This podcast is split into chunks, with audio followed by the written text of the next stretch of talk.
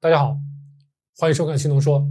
前一段时间呢，有位朋友跟我聊天，他给我发了一条信息啊，是这么说的：他说，如果脂肪太少了，是不是就生不了酮了，反而会糖异生，进而呢变成了低碳？大家看一看这句话有没有什么问题啊？由我来看来呢，咱们从这一句话可以引申出四个问题来。那么第一个问题是。是不是减少了脂肪，咱们这种饮食就不是生酮饮食了呢？这是第一个问题。第二个问题是，糖异生是什么？在我之前的节目里，我没有仔细的聊过糖异生。那么咱们这期节目呢，就可以来好好的给大家介绍一下糖异生。还有呢，基于糖异生，咱们可以引发出另外一个问题啊，就是过多的蛋白质的摄入会影响咱们的生酮啊。会减弱咱们的生酮效应。那么这条呢，大家在理解了糖异生之后，就比较好解释了啊。那么最后，就像这位朋友说的，是不是因为糖异生了，最后咱们这个饮食就变成低碳饮食了呢？这个中间的概念，大家有没有搞混淆？那么，是不是糖异生了就成了低碳了？最后我们再来回答。有些朋友呢，对生酮饮食比较了解，那么这四个问题可能自己都有自己的答案。那么大家可以看一看自己心目中的答案和我一会儿将要给出的答案是不是一样的啊？好了，那我们先来说第一个问题啊，减少脂肪是不是就不是生酮了？首先给你一个很明确的答案是 no，这个答案很明确吧？为什么呢？我们来看一下英文是怎么说的啊？When carbohydrate stores are significantly decreased or fatty acid concentration increases, there is an upregulation of the ketogenic pathway and increased production of ketone bodies。那么这句话的意思是，当碳水的储存在咱们身体里面非常大的程度的减少了之后，或者这个地方大家注意是 or 是或者啊，或者脂肪酸在细胞中的浓度 concentration 增加了，那么就会在我们细胞内生酮的这条渠道会被上调，也就是最后的我们身体细胞产生 ketone bodies，也就是酮体，这个 regulation 这种控制会增高啊。那么我把它翻译过来就是这么两条，一个呢。是在咱们的细胞中，碳水存储大程度的减少，就是上面这里说的，carbohydrate stores are significantly decreased。那么，细胞中碳水的存储是什么意思呢？我们的理解是，尤其是咱们的肝细胞啊，肝细胞碳水的存储就是我们的肝糖原 （glycogen），肝糖原。肝糖原，我们之前在别的节目里面也说过了，在我们的人体正常人、成年人，咱们的肝糖原的存储大概是在一百克左右，有的资料呢会说是一百九十克，这个呢是因人而异啊。那么不论是一百克还是一百九十克，大概它能够提供咱们人体一天二十四小时所需要的糖原啊，来提供给咱们的大脑啊，提供给咱们的肌肉细胞啊。或者是咱们的神经细胞啊，还有我们的血红细胞啊，糖原一百到一百九十克。那么在什么情况下，咱们的肝细胞的碳水的存储，也就是 glycogen，会大大的减少呢？咱们很容易想到的就是 fasting，也就是断食。再一个呢，可能是很激烈强度的锻炼 exercise。这两种情况会很大程度上的减少咱们的肝糖原啊。那么对于我们正常人来说，fasting 这个情况是比较常见的，exercise 呢稍微少一点点。另外还有一种情况可以让咱们的肝糖原的存储大大的减少，那就是咱们主动的降低对碳水的饮食啊，主动降低对 carbs 对碳水的饮食。那么我们在生酮饮食的过程中。我们经常给大家强调，哎，如果很严格的话，你是不是要控制在二十克以下？如果不是那么严格的话，二十到五十克都可以。那么低碳呢，对碳水的要求是五十到一百。那么对碳水的不同程度的控制，每天啊，最后也能导致咱们的碳水的存储在肝脏中这个程度呢会偏低或者是偏高啊。但是咱们这儿说的是生酮 ketone bodies 要产生 ketone bodies ketogenic pathway，那么我们要做到这一点的话，肯定是要控制咱们的碳水的。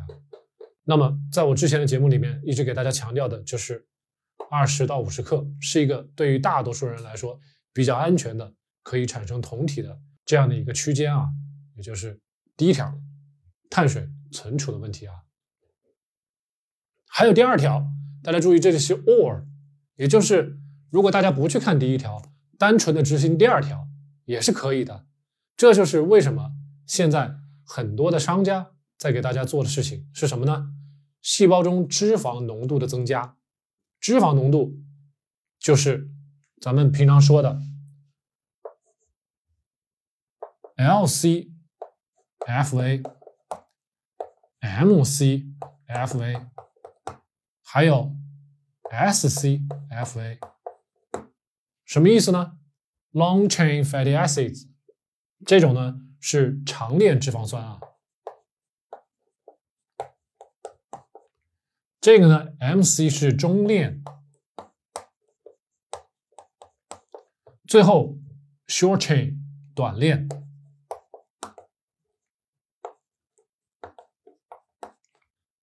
F A 都一样的，F A 就是 fatty acids，是脂肪酸的意思。那么这三个有什么区别？短链脂肪酸是一到五个碳原子，中链脂肪酸呢是六到十二个碳原子，长链脂肪酸呢是十三到二十一个碳原子。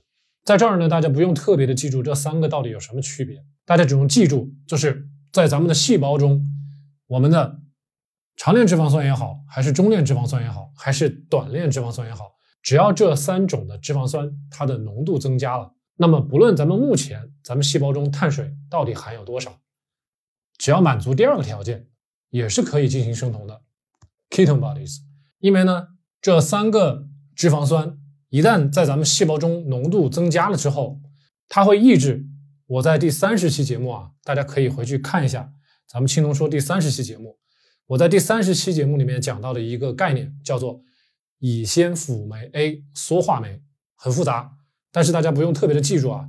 这个东西呢叫做 acetyl CoA carboxylase 这个东西，缩写呢叫做 ACC 这个东西。这种缩化酶呢，这种缩化酶 ACC 呢，在我们的细胞里面它起到一个什么样的作用？它会让咱们细胞里的乙酰辅酶 A（acetyl CoA） 变成另外一个物质，叫做 malonyl CoA。这个东西叫做丙二酰辅酶。大家都不用记住啊，大家只用知道什么呢？有了它之后，它就会变多。它变多了之后呢，会影响咱们的细胞进行脂肪的分解作用啊，就是 beta oxidation。我们的脂肪在细胞内的分解作用，如果我们脂肪在细胞内的分解作用减少了、降低了，我们的生酮就降低了啊。所以呢，如果 long chain、middle chain、short chain 把这个乙酰辅酶 A 缩化酶给抑制住了，那么我们的 beta oxidation，我们的脂肪的分解作用就不会被抑制啊。那么我们的生酮 ketogenesis 就能升高了。所以大家现在可以看到了，为什么网上那么多的商家会卖？MCT 油这个呢，就是中链脂肪酸。还有一些人呢，会建议大家没命的喝黄油。黄油呢，有短链脂肪酸，也有长链脂肪酸。还有一些人呢，鼓励大家去吃猪油渣，猪油渣里面也比较多的是长链脂肪酸。这些方法呢，其实主要瞄准的是第二种方法，也就是人为的增加咱们细胞中脂肪的浓度，进而呢。来增加咱们的 ketone bodies，但是大家别忘了，还有第一种方法。第一种方法就是让大家主动的去减少肝糖原啊。那么通过饮食、通过 fasting、通过 exercise 都可以做到。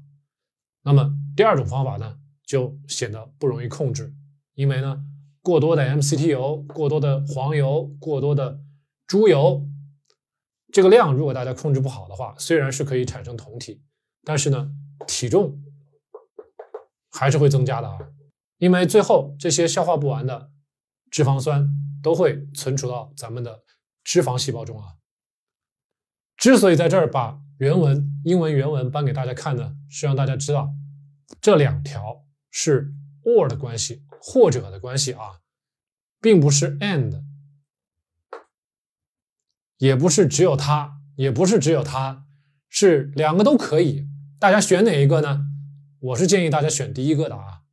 第二个呢，在我看来是有点南辕北辙的。所以对于第一个问题，减少脂肪是不是就不是生酮了？错，因为咱们第一条只用控制好碳水，做好轻断食，搭配一点运动，我们就可以很轻松的做到 ketogenic pathway 了，就可以很轻松的做到生酮了。那么是不是一定就要喝油呢？吃油呢？这是一种方法，但不是最好的方法。